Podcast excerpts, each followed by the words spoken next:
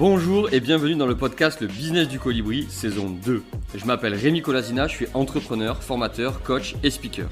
Aujourd'hui, j'accompagne les entrepreneurs dans la création et le développement de leur business. J'organise et anime aussi des événements pour les entreprises comme des team building ou des conférences. Ma priorité, c'est de placer l'humain au cœur de toutes les décisions.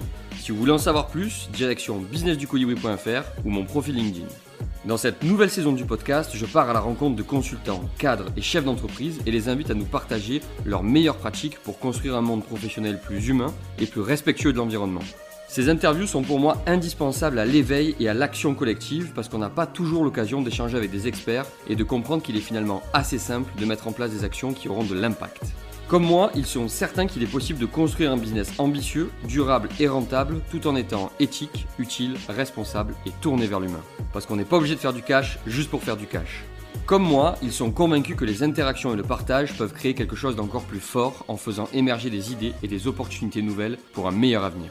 Ici, on fait tout pour vous inspirer, vous donner de l'énergie et que vous vous sentiez capable de déplacer des montagnes dans vos entreprises. Ici, on croit en vos capacités à entreprendre des choses incroyables. Ici, on croit en vous. Alors, si vous aimez ce podcast, n'hésitez pas à le partager autour de vous et à laisser un commentaire et 5 étoiles sur votre plateforme d'écoute préférée. Je vous souhaite une bonne écoute et à tout de suite. Bonjour et bienvenue dans ce nouvel épisode de podcast Business du Colibri. On est dans la saison 2, on parle euh, d'humain, d'environnement en entreprise et je suis à Marseille, dans les quartiers nord, à la table de Cana, avec Julia. Julia, est-ce que tu peux d'abord te présenter auprès de nos auditeurs? Bah oui, merci beaucoup pour cette invitation. Donc euh, moi je suis Julia, je suis la responsable du développement de la table de Cana euh, ici à Marseille, euh, en charge de différentes missions. Notre activité de restauration collective, on en parlera peut-être tout à l'heure des différentes missions de la table de Cana, la communication et la partie RSE, notamment notre engagement environnemental. Ok, génial. Bah, du coup, parlons de la table de Cana. C'est quoi les missions de la table de Cana? C'est quoi sa raison d'être finalement? Alors nous, à la, table de Cana, on a une raison d'être sociale. Donc on est une entreprise d'insertion présente depuis plus de 30 ans euh, sur le territoire marseillais et on accompagne et on forme des personnes euh, au métier de la cuisine.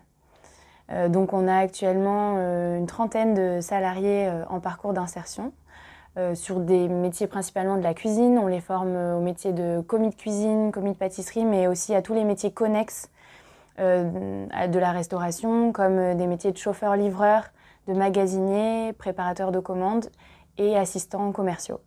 Ok, donc ces personnes, elles cuisinent, de ce que je comprends, et après, vous en faites quoi de cette cuisine finalement?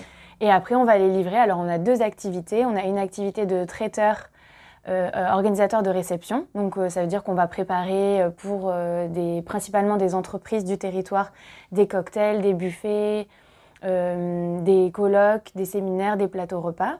Et on va euh, les préparer à la table de Cana ici euh, euh, dans la zone d'activité de Mourpiane près de l'Estac et on va les livrer sur tout le territoire marseillais. Et on a également une activité de restauration collective, c'est-à-dire qu'on va préparer des repas méridionaux pour des cantines d'entreprise principalement, qu'on va livrer en fait tous les jours pour pouvoir nourrir les salariés d'entreprise. Ok, donc en fait, votre, vous êtes en B2B avec des entreprises et vous faites de la cantine engagée parce qu'il y a de l'insertion euh, avec des personnes qui, sont en grande difficulté pour rechercher du boulot.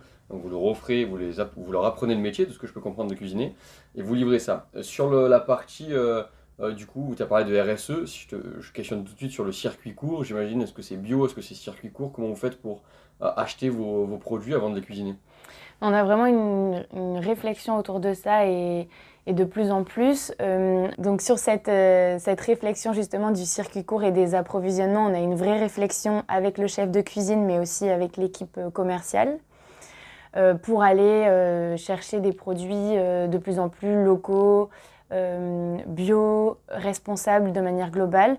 Donc on travaille avec des fournisseurs et producteurs du territoire euh, sur euh, les, la partie épicerie, par exemple, on travaille avec une coopérative euh, de producteurs. alors, ça peut être bio, mais, mais on apporte aussi, nous, une importance. Enfin, on, vraiment, on focus sur la partie locale parce qu'on pense que c'est aussi important que d'aller chercher des produits bio en fonction de là où les produits ont été cultivés, etc. et également, on va chercher des, fournisseurs engagés, c'est-à-dire que parfois, ce n'est pas forcément bio, mais il y a une vraie démarche d'insertion ou encore d'anti-gaspillage, où on travaille avec des produits dits de troisième catégorie. Par exemple, c'est les invendus des agriculteurs parce que c'est hors calibre ou euh, issus de l'anti-gaspillage, donc euh, des, invendus. Ouais, le bio, il faut, faut, arrêter de penser que c'est le Graal. Il n'y a pas que le bio à prendre dans, dans la balance, finalement. Il y a tout ce que tu as dit, il y, a, ce circuit court, il y a tous les invendus, euh, et puis il y a tout ce dont tu nous as expliqué. Donc, si c'est bio et en plus c'est tout ça, c'est bien, mais par contre, s'il y a tout le reste et que c'est pas bio, il ben, vaut mieux prendre tout le reste et rester en local. Pour la planète, c'est bien. Donc, c'est toujours une question de, juste équilibre, finalement, de ce que j'entends. Donc vous, êtes très engagé sur bah, déjà vos achats, puis après aussi sur le fait de qui va cuisiner euh, cette cuisine. Moi, je vais avoir la chance de goûter euh, ce midi euh, un petit peu ce que vous faites. Donc, je suis très content. Je ferai un petit débrief en voix off juste après. ça, c'est super. Je vais repartir sur la partie insertion. comment vous faites pour recruter ces personnes, les former à ce métier de, de cuisinier? Où est-ce que vous allez chercher ces personnes-là? Est-ce qu'elles viennent à vous? Comment ça se passe? Alors, donc sur les personnes qui viennent jusqu'à nous, nous, on est une entreprise d'insertion, donc c'est-à-dire qu'on est agréé par le ministère du Travail pour pouvoir avoir 30 euh, personnes en parcours d'insertion ici à la table de Cana. Mhm. Les personnes, euh, elles arrivent chez nous ben, par euh, les prescripteurs du territoire, c'est-à-dire les agences Pôle Emploi. Et également, on travaille en collaboration avec les associations du territoire qui vont justement aller sur, des, sur des territoires il y a une grosse problématique emploi.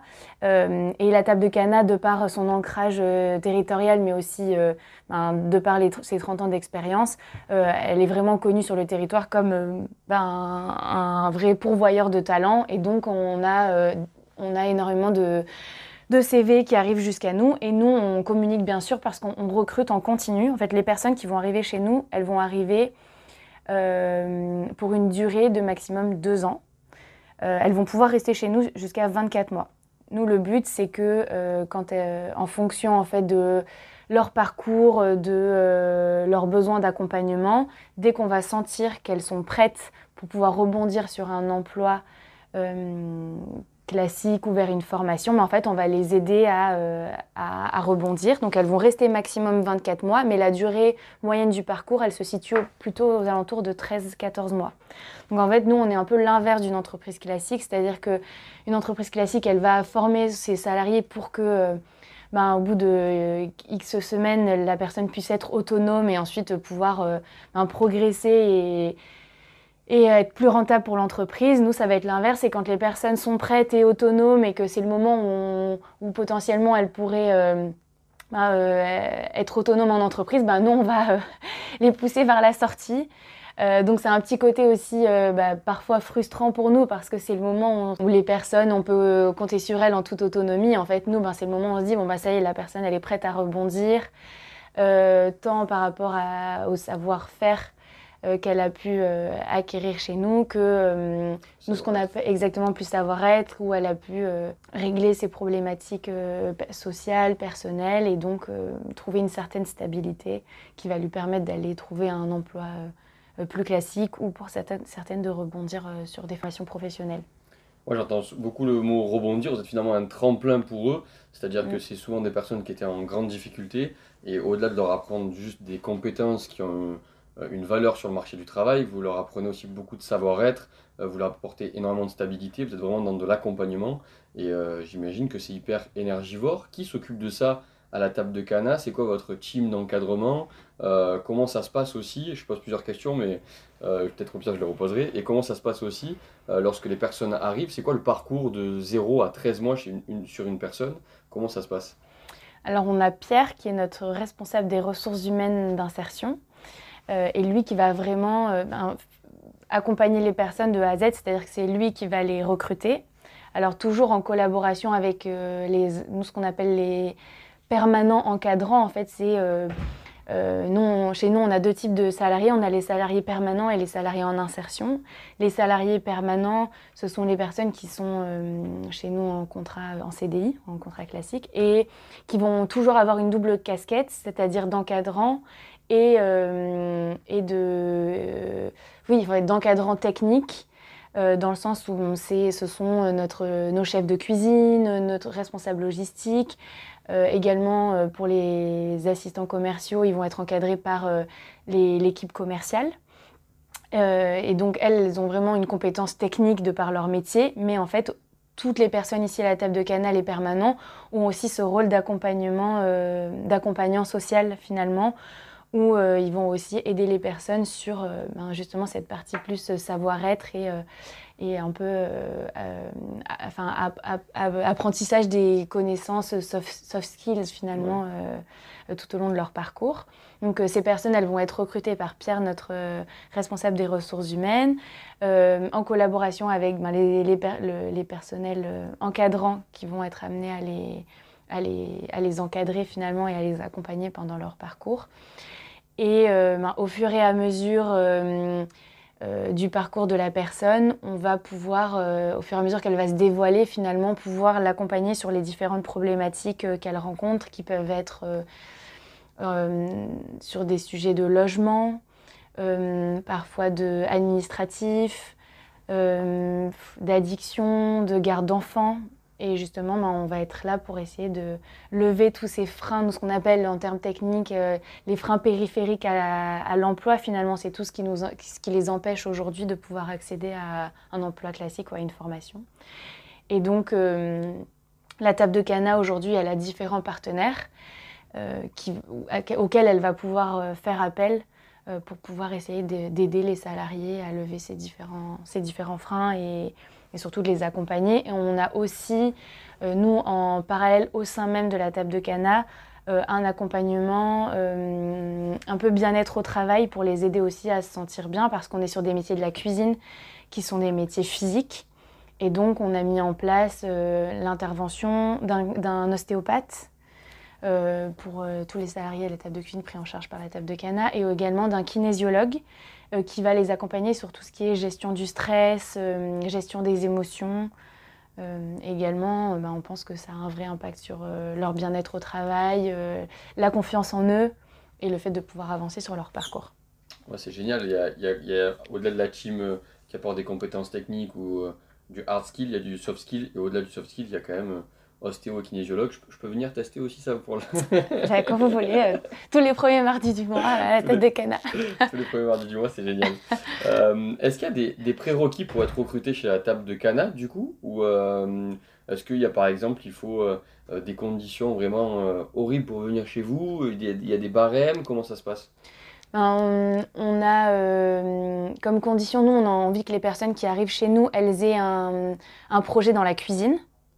Euh, il faut avoir envie derrière d'avoir envie de, continuer, euh, son, enfin d'avoir vraiment un projet professionnel autour de, des métiers de la cuisine ou des métiers connexes à la cuisine.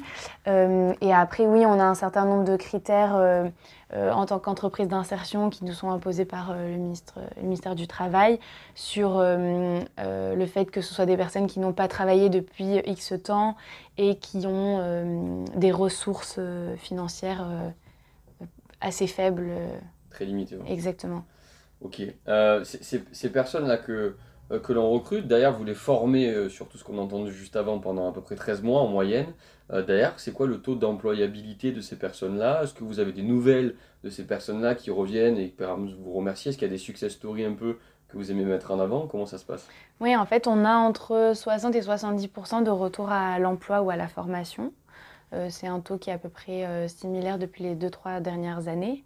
Euh, c'est un taux qui est quand même un qu'on trouve assez bon, même si voilà, on est, nous, on, est toujours frustrés sur les 20 ou 30 pourcentages qu'on n'arrive pas à accompagner. Mais voilà, on, a effectivement des belles histoires, des beaux parcours. de salariés qui arrivent, qui arrivent ici avec plein de questionnements et qu'on réussit à accompagner euh, bah, sur différentes, euh, différentes euh, suites de carrière. On a des personnes qui vont retrouver du travail dans des restaurants classiques, d'autres sur des, en fonction de leur volonté, plutôt sur des emplois plutôt restauration collective, parce qu'au niveau des horaires, ben, la restauration classique, on sait que ce sont des horaires plutôt en soirée, en week-end. Donc le but aussi, c'est que nous, on réussisse à accompagner chaque salarié sur ben, leurs envies et, les contraintes et, les, aider à garder cette stabilité qu'ils ont acquis à la table de Cana. Et aussi les belles histoires, celles qu'on aime bien, euh, celles qu'on aime bien à la table de Cana, c'est qu'on a, quand on arrive à créer euh, nous des tremplins entre la table de Cana, qui est entreprise d'insertion, et euh, l'association Festin, qui est en fait l'actionnaire majoritaire de la table de Cana et qui est, est notre association qui porte différents projets à but non lucratif. Euh, qui porte aussi des projets euh, qui lient l'insertion professionnelle et la gastronomie. Euh, et on a notamment le projet des étoiles et des femmes, qui est un projet qui vise à accompagner chaque année 12 femmes issues des quartiers prioritaires de Marseille au CAP cuisine en un an, en partenariat avec des chefs étoilés ou gastronomiques de Marseille. Et donc, euh, parfois, on a euh, des, femmes qui arrivent à la table de Cana qui ont même parfois jamais travaillé, euh, avec des appétences et des compétences à la cuisine incroyables. Et en fait, on se rend compte que ces femmes-là, qui n'ont pas de diplôme, elles se forment sur un temps à la table de Cana, mais que derrière, elles ont vraiment un, potentiel incroyable. Et donc, au bout d'un certain temps, on leur propose euh, de euh, passer des entretiens pour pouvoir euh, rentrer sur cette formation de, CAP cuisine en partenariat avec le lycée hôtelier de Bonneveine. Et donc elles vont rentrer sur cette formation pendant une année et ensuite ben, pouvoir accéder à des, lieux euh, assez prestigieux euh, auxquels elle pensait auparavant ne pouvoir avoir jamais accès. Donc ça, c'est des choix d'histoire quand on arrive aussi, euh, nous, à lier nos différents projets en se rendant compte qu'ils sont vraiment complémentaires pour les personnes qu'on accompagne. Et ça, c'est vrai que c'est chouette. Ça, c'est chouette pour eux. J'ai envie de faire un focus aussi sur vous, les employés permanents de la table de Cana. Qu'est-ce qui est le plus important pour vous quand vous venez ici travailler? C'est une entreprise qui a beaucoup de sens et où vous êtes énormément impliqué, je pense. Euh, qu'est-ce qui fait le plus sens pour vous? Pourquoi vous vous levez chaque matin pour venir euh, ici? Bah, Ici, il y a une... c'est assez incroyable. Il y, a, je sais pas, la dernière fois, on s'est amusé à compter les nationalités. Euh, sur une PME de 45 personnes, on a peut-être à minima 15 nationalités différentes en permanence.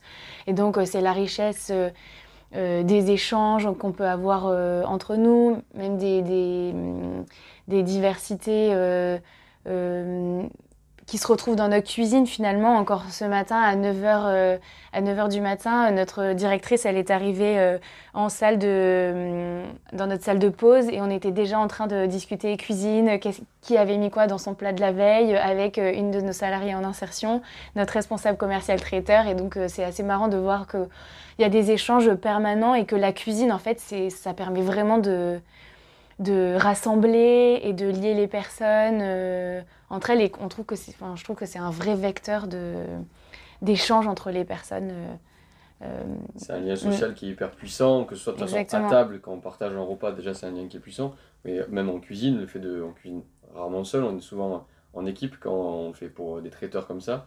J'imagine que c'est un lien incroyable, surtout quand il y a 15 nationalités, où il y a des spécialités. Déjà en France, on a un milliard de spécialités culinaires. Dans le monde, euh, j'ose même pas imaginer, donc c'est un lien qui est, qui est, dingue. Vous, vous levez chaque matin. C'est vrai qu'aujourd'hui, c'était un peu la, crise de sens finalement, il y a beaucoup de personnes qui ne savent pas pourquoi ils se lèvent le matin. Là, vous vous levez, vous venez euh, ici et, vous apportez quelque chose qui est assez incroyable. et bravo pour ça. Déjà, je, je tiens à vous féliciter. Moi, je suis fier de venir tourner le podcast ici, à la table de Cana. et je vais passer sur le volet environnemental maintenant parce que c'est hyper important pour beaucoup de RSE. Tu m'as parlé de RSE au début du, euh, du podcast. C'est quoi, vos engagements RSE finalement avec la table de Cana? Ben, on, en a, on en a trois. Ben, nous, on se rebat sur les piliers de la RSE qui sont euh, l'environnement, euh, le social et l'économique. Sur le volet social, bon, ben, je pense qu'on en, a, on en a parlé depuis le début de, de ce podcast. C'est vraiment notre raison d'être, c'est le fait d'être une entreprise d'insertion et d'accompagner et de former les personnes vers un retour à l'emploi pérenne.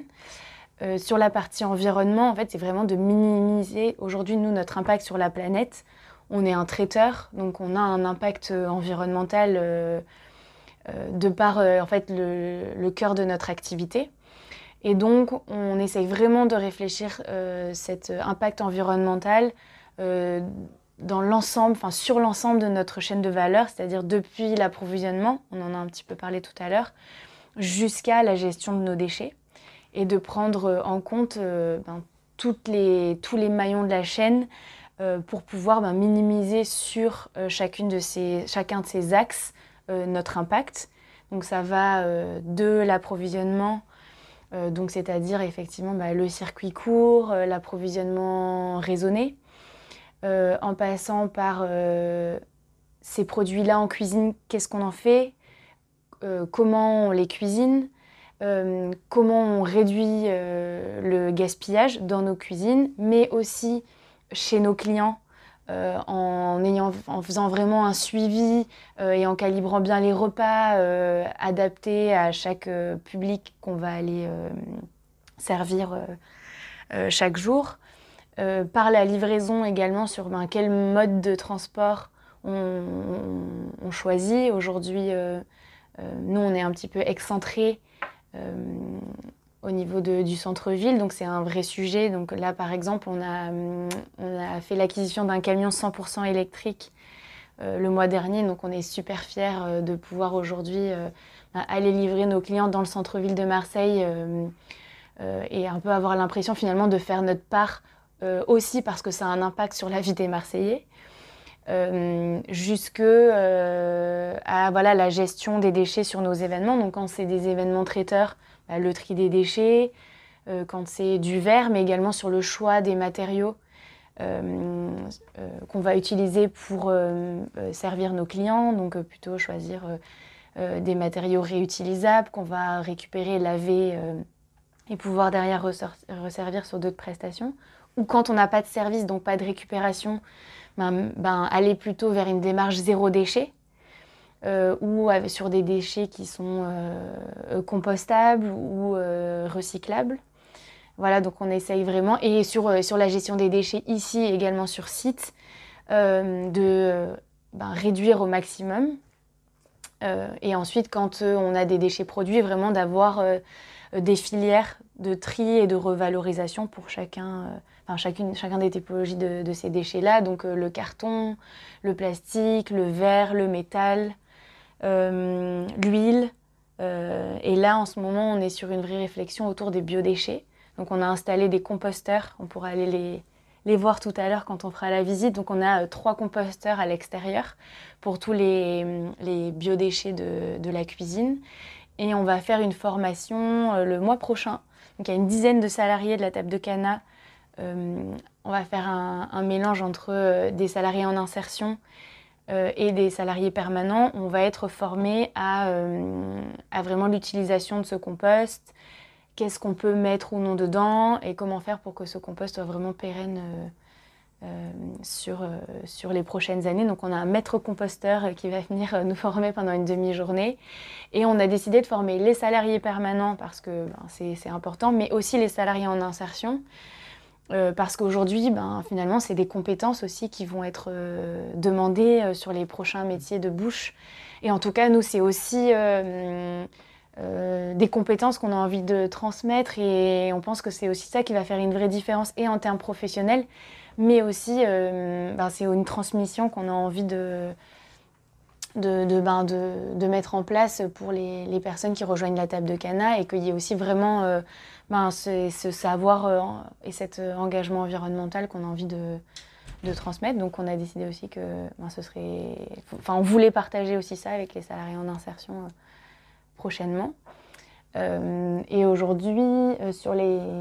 Oui, c'est ça, sur les différents axes, pour te les donner là de 2023, on a décidé qu'on aurait quatre axes de travail avec des commissions qui vont euh, à chaque fois intégrer euh, les différents salariés volontaires. Donc là, euh, il y a un mois pour la rentrée, on a avec l'ensemble des salariés permanents décidé les axes stratégiques de l'engagement environnemental de la table de Cana pour l'année à venir et qui sont ben justement la gestion des déchets avec l'utilisation de ce compost parce qu'on s'est dit que ce n'était pas possible que nos biodéchets aujourd'hui euh, finissent euh, dans un endroit où ils ne devraient pas être, alors qu'en fait, c'est finalement une ressource. Euh, sur la gestion des fluides et des carburants, parce qu'aujourd'hui, nous, en tant que traiteurs, on a plein de flux d'électricité, gaz, etc., et que c'était un vrai sujet d'actualité. Et notamment carburant, ce qui nous a aussi amené à faire l'achat de ce camion électrique. réduire encore plus pour arriver vraiment à du zéro déchet sur les contenants utilisés pour servir nos clients. c'est ça nos trois voilà, et les approvisionnements. Voilà. Et quatrième, c'est vraiment approvisionnement parce qu'on a envie d'aller vers encore plus de, de circuits euh, courts et locaux. Ok. Donc euh, voilà. Quatre grosses stratégies. Exactement. Euh, vous travaillez sur tous les maillons de la chaîne et tu les as bien segmentés, expliqués. Vous avez des missions pour l'année prochaine qui sont pour vous hyper importantes, sur lesquelles vous souhaitez vous améliorer, même si vous avez déjà un niveau qui est presque olympique sur, ici. Je vais faire un peu l'avocat du diable comme je le fais souvent dans ce podcast. Je vais mettre à côté de la peau de l'entrepreneur, euh, j'aime pas dire ça, mais je vais dire pro-capitaliste, c'est mon podcast, je dis ce que je veux. Voilà. mais en gros, euh, euh, ouais, gna gna gna, si on fait ça c'est trop chronophage, gna gna gna, je vais être moins rentable, gna gna gna, et si j'augmente mes prix, je vais être moins compétitif. Comment vous vous faites pour avoir des clients, continuer d'être rentable, payer les personnes qui sont en CDI chez vous, payer les personnes qui sont en insertion chez vous J'imagine qu'il faut rentrer euh, du cash Est-ce que ça vous empêche de signer des clients? Est-ce que d'avoir toute cette démarche RSE euh, à la fois environnementale, sociétale, enfin, tout ce dont on a mm. parlé, est-ce que ça vous freine dans votre business? Je m'excuse pour le dérangement en plein milieu de ce podcast, mais si celui-ci vous plaît, je vous invite chaudement à laisser un commentaire et une note sur Apple Podcast et Spotify. Pour vous, c'est peut-être pas grand-chose, mais pour nous, ça veut dire beaucoup. Mille merci à vous. Eh ben non, du tout. Nous, c'est plutôt l'inverse. Ça nous ouvre, euh, ouvre vraiment de nouveaux marchés. Euh, et ça, on s'en est de plus en plus rendu compte parce qu'aujourd'hui, euh, euh, dans les appels d'offres, que ce soit privés des entreprises ou les marchés publics, on a des clauses sociales, on a des clauses environnementales. là qui vont devenir quasi systématiques. Et donc, à contrario, si aujourd'hui on n'a pas déjà enclenché euh, cette, euh, cette démarche euh, de RSE, cette démarche développement durable, ça va plutôt être l'inverse qui va se produire, c'est-à-dire que ça va, ça va devenir en fait un frein, parce qu'aujourd'hui on voit qu'il y a vraiment des clauses, alors il y en a même maintenant dans certains marchés des clauses d'insertion sociale, également de respecter un pourcentage de produits bio, de produits locaux, euh, de produits de qualité. On, l'a vu là de plus en plus euh, sur des marchés. Donc euh, nous, on voit ça vraiment comme une opportunité pour être un peu pionnier et être un peu précurseur pour aller chercher ces marchés-là. Et on l'a vu parce que depuis le début de l'année, ça nous a permis de remporter certains très beaux marchés publics. et sur plutôt, si je sors des marchés vraiment sur des prestations B2B, euh, qu'on va aller euh, vendre à des entreprises, euh, on voit aujourd'hui que toutes les entreprises, alors il y en a certains qui ont mis juste pour l'instant un pied, et puis d'autres pour lesquels il y a déjà une démarche hyper engagée qui est mise en place, mais aujourd'hui, plus aucune entreprise échappe, on va dire, à un peu cette injonction.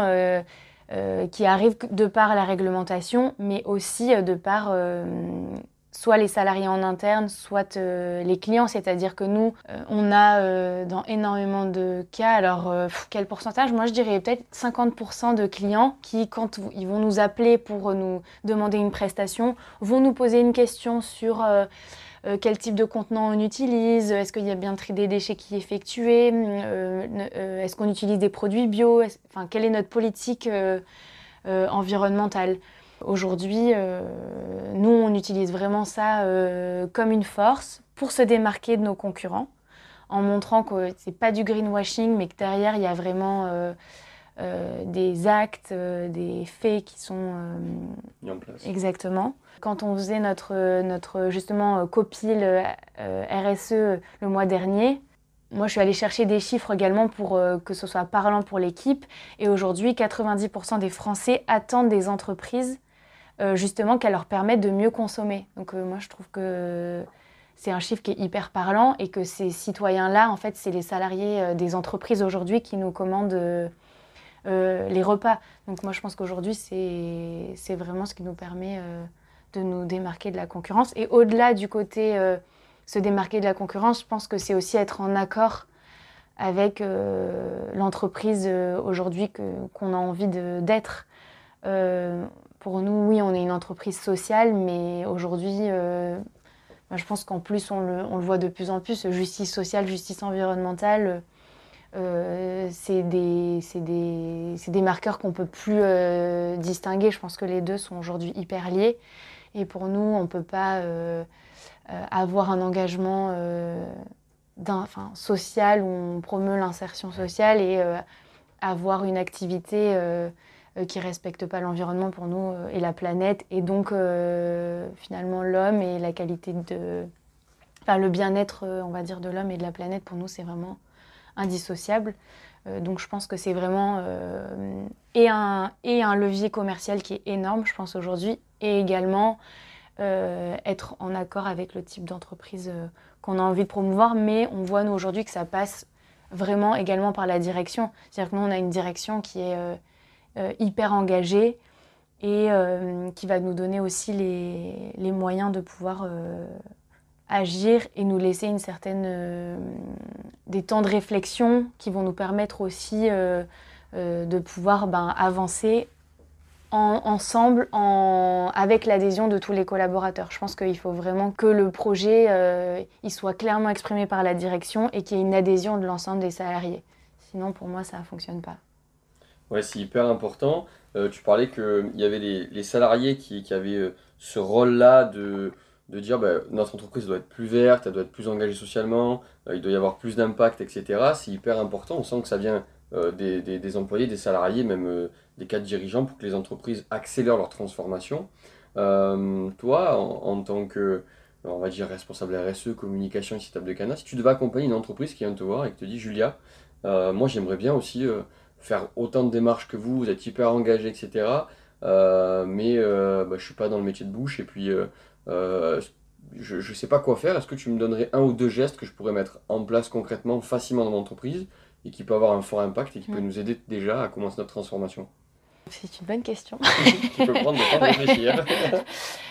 je pense ce dont nous on s'est rendu compte, euh, enfin ou en tout cas moi, ce dont je me suis rendu compte en justement essayant de, de, de là être dans une vraie démarche euh, d'amélioration continue, c'est vraiment peut-être déjà de partir sur un ou deux axes euh, pour pas s'éparpiller parce que sinon on a l'impression que c'est vraiment quelque chose euh, euh, d'inatteignable ou en tout cas de, ultra chronophage sur lequel on, on, va pas, va pas réussir. Je pense qu'il faut cibler une ou deux actions qu'on va, va, pouvoir mettre, mettre en œuvre. alors il y a deux choses, c'est soit on peut mettre en place des petites actions euh, avec les salariés, soit on décide d'aller euh, plutôt cibler quel impact, euh, quels sont les impacts les plus importants de notre activité. Nous, on s'est rendu compte, par exemple, dans les bureaux, il y avait des choses, des petites choses qu'on pouvait mettre en place, c'est-à-dire que, alors on a, on a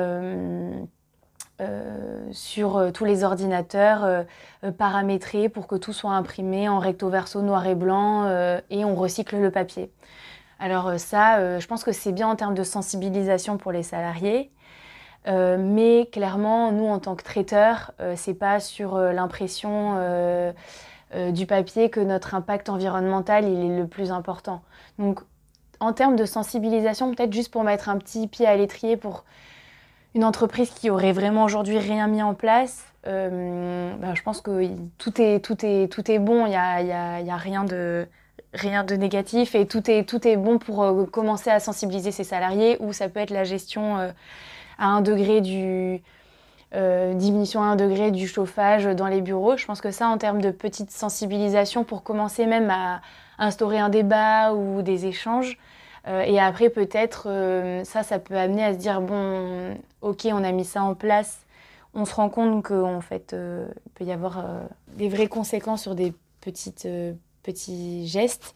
Euh, mais, mais, maintenant, si on regarde quels sont vraiment les impacts importants que génère euh, notre activité, comment on peut y remédier. Et encore là, je pense que euh, ben, on peut, par des petits gestes, aller chercher comment diminuer l'impact environnemental de notre activité. Donc en fait, c'est bon, ça reste assez général ce que je dis, mais je pense que c'est hyper spécifique à chaque structure en fonction de, notre activité, quoi, si on a une activité industrielle, économique, de service. De, de, ce que j'entends et comprends, finalement, il faudrait faire un audit un peu de l'entreprise, voir quels sont les postes qui polluent le plus ou qui impactent le mm. plus l'environnement ou le social, etc. Et prendre les deux premières lignes pour commencer, celles qui ont le plus d'impact négatif, pour essayer de venir travailler là-dessus. Et ça va venir peut-être gommer 30 euh, à 40% euh, du négatif de l'entreprise, de puis mm. après descendre petit à petit sur les lignes euh, pour sensibiliser les petits gestes comme le chauffage ou, mm. ou, la photocopieuse, mais après pour aller plus en profondeur pour une entreprise, euh, vraiment faire cet, audit. Est-ce que cet audit on peut le faire seul? Est-ce qu'il faut qu'on se fasse accompagner selon toi? C'est quoi ton, ton... Ce serait quoi ta réponse là-dessus? Oui, je pense qu'aujourd'hui, il y a plein de dispositifs d'accompagnement et à la table de Cana, c'est ce qu'on a fait il y a quelques années. C'est-à-dire qu'on s'est rendu compte que on avait fait euh, déjà mis en place un certain nombre de choses qu'on n'avait pas du tout, euh, un certain nombre d'actions qu'on n'avait pas formalisées. Et donc euh, finalement, on ne mettait pas du tout en avant tout ce qui aujourd'hui était, était, déjà mis en place. et donc on a été, nous, accompagnés par un dispositif de la région qui s'appelle le parcours CEDRE sur trois ans. Et on a été accompagnés par un consultant spécialisé sur les sujets de RSE euh, et ça nous a permis ben, de formaliser finalement toute cette politique euh, environnementale, euh, de pouvoir communiquer dessus, également de pouvoir la formaliser et de mettre en place un vrai plan d'action, également sur ben, prioriser ce qu'on pouvait faire sur du court terme, qui était facilement mis en place, sur du moyen terme parce que ben, ça demandait un investissement soit humain, soit euh, financier. Et donc euh, je pense qu'effectivement un audit c'est hyper important, ça permet aussi de, de, mieux connaître son entreprise et de se rendre compte finalement de choses qu'on faisait déjà et donc euh, juste de pouvoir bah, les, les, formaliser et à contrario de pouvoir se, se poser sur un plan d'action. Nous, suite à cette, cet accompagnement, on a été lauréat de deux prix, deux trophées RSE de la région PACA, euh, d'entreprises engagées sur le territoire. Donc on voit tout de suite que ben, dans les retombées euh, euh, que ça peut avoir, bah, c'est super important parce que ça nous a permis d'avoir une visibilité hyper forte. Et aujourd'hui, d'être labellisé en vol, qui est le label environnemental des PME, qui est un label AFNOR. Euh, et aujourd'hui, ça nous permet vraiment d'être dans une démarche d'amélioration continue, puisque une fois par an, euh, on, met à jour nos indicateurs, euh, on est audité, et ça nous permet vraiment de, de chaque année réorienter notre, notre plan d'action et d'être dans une vraie démarche d'amélioration continue. Je pense que c'est ça aussi qui est super intéressant. Ouais, on est, c'est pas parce qu'on était au top l'année dernière qu'on sera au top demain, et il faut sans cesse être à l'afflux. Enfin, moi, je dis en com, on parle de benchmark et aller euh, checker un petit peu tout ce qui se fait. Mais c'est vrai qu'il y a des évolutions qui apparaissent, etc. On peut toujours mm. progresser. C'est important de, euh, à la fois d'avoir un premier audit, mais aussi de se faire auditer chaque année pour euh, être dans une progression constante et aller toujours vers du mieux. Je pense que, que c'est top. Donc, n'hésitez pas à vous, faire, à vous faire accompagner. Je vais remettre le zoom sur la table de Cana. donc, vous êtes à Marseille. Euh, vous êtes euh, traiteur, gourmand, engagé. Euh, gourmand, je vais goûter après, mais je pense que oui quand même. si on veut vous prendre une prestation, comment ça se passe? Est-ce que c'est que sur Marseille? Est-ce que vous faites Aix-en-Provence? Est-ce que vous faites la France entière? Est-ce que ça va être peut-être même international demain? C'est quoi vos perspectives? Je sais qu'il y en a plusieurs déjà en France de table de Cana. Est-ce que tu peux nous en dire plus?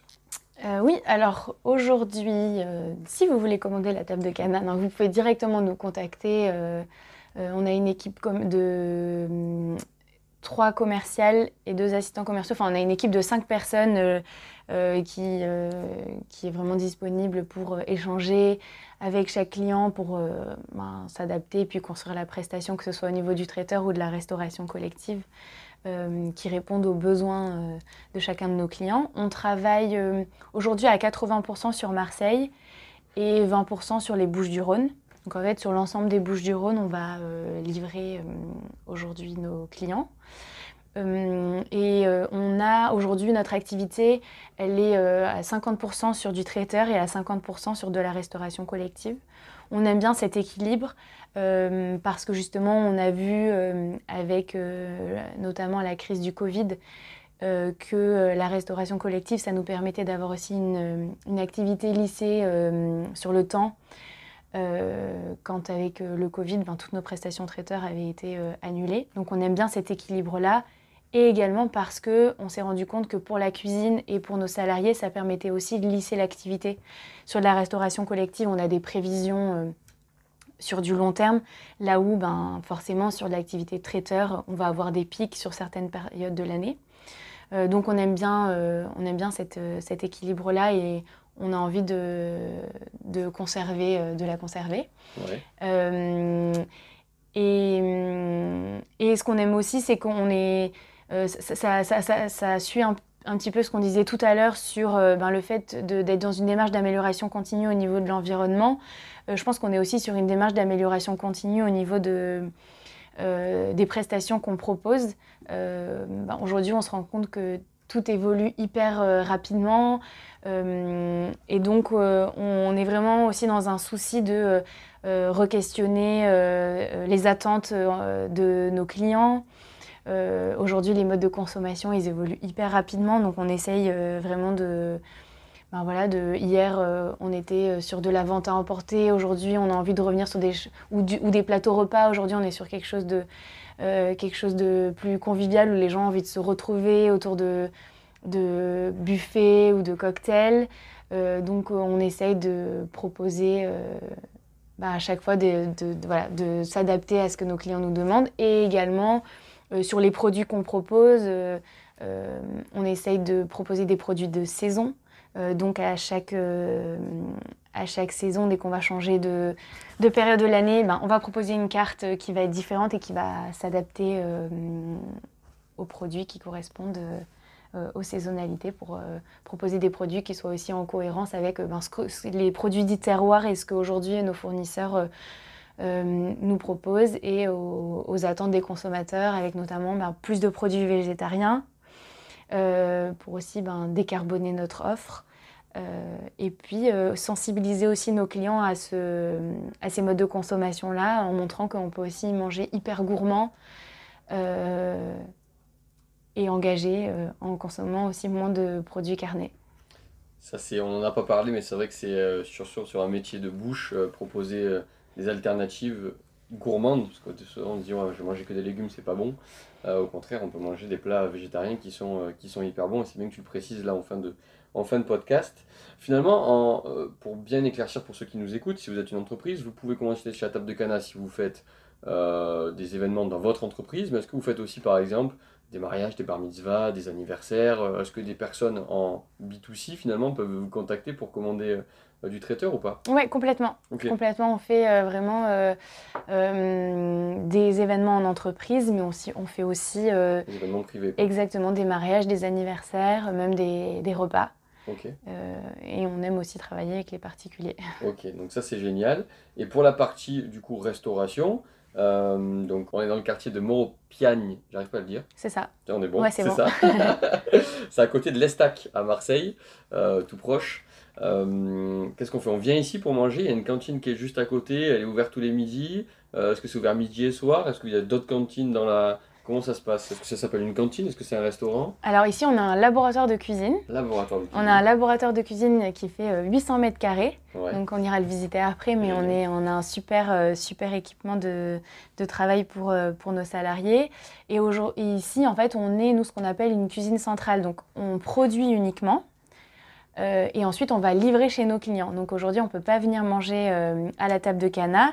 Par contre, si on est euh, un salarié d'entreprise, nous, on fait, c'est ce qu'on se disait au début, notre activité de restauration collective, elle permet à une entreprise de tous les jours de la semaine de nous commander des repas pour 20, 30, 40, 50 personnes.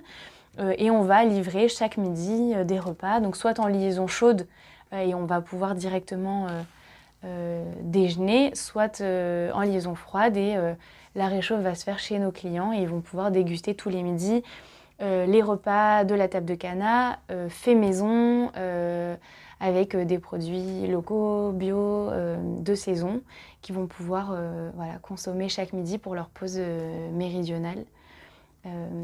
ou en traiteur avec des plateaux repas, où là également on, livre chez nos clients tous les midis. Bon, ben ça c'est génial. Si vous avez des entreprises ou des événements pour des plateaux repas à la table de Cana à Marseille, n'oubliez pas. C'était Julia qui nous a euh, donné de tout son temps dans ce podcast et je vais poser la dernière question que je pose tout le temps, c'est toujours la même. Vous êtes habitués ici dans le podcast, mais pas Julia, parce que la saison 2 vient tout juste de sortir. Julia, euh, si tu avais un message à faire passer au monde, aux citoyens du monde que l'on est, pour nous donner de la force et de l'espoir, euh, qu'est-ce que ce serait ce message? Moi, je pense que tout est possible. Je pense qu'on est capable tous d'agir euh, et de mettre en d'agir comme, euh, comme, on, comme on le souhaite et, je pense que les seules limites que, qui, qui, enfin, qui existent, c'est les limites qu'on se met, euh, qu'on se met nous-mêmes. Et je pense que la table de Cana, c'est, c'est, un, bel exemple du fait qu'on est capable de faire de l'insertion, de la gastronomie et de montrer que d'autres modèles économiques sont possibles. Et donc je pense qu'à partir de là, chacun en est capable. Merci pour ce joli mot de la fin. On reste sur cette belle touche. À très bientôt et vous pouvez retrouver la table de Cana partout. Vous tapez table de Cana sur Google Marseille, vous allez les retrouver. Merci Julia, merci pour ton temps et puis à très vite pour un prochain épisode. Merci beaucoup. Et c'est déjà la fin de cet épisode du podcast Le business du colibri. Mille merci d'avoir pris le temps de nous écouter. Si ce podcast vous a plu, donnez-lui un maximum de force. Je vous invite à le partager sur les réseaux sociaux et à nous laisser un commentaire et une note de 5 étoiles sur votre plateforme d'écoute préférée. Pour vous, ce n'est peut-être pas grand-chose, mais pour nous, ça veut dire beaucoup. Alors un grand merci et à très vite.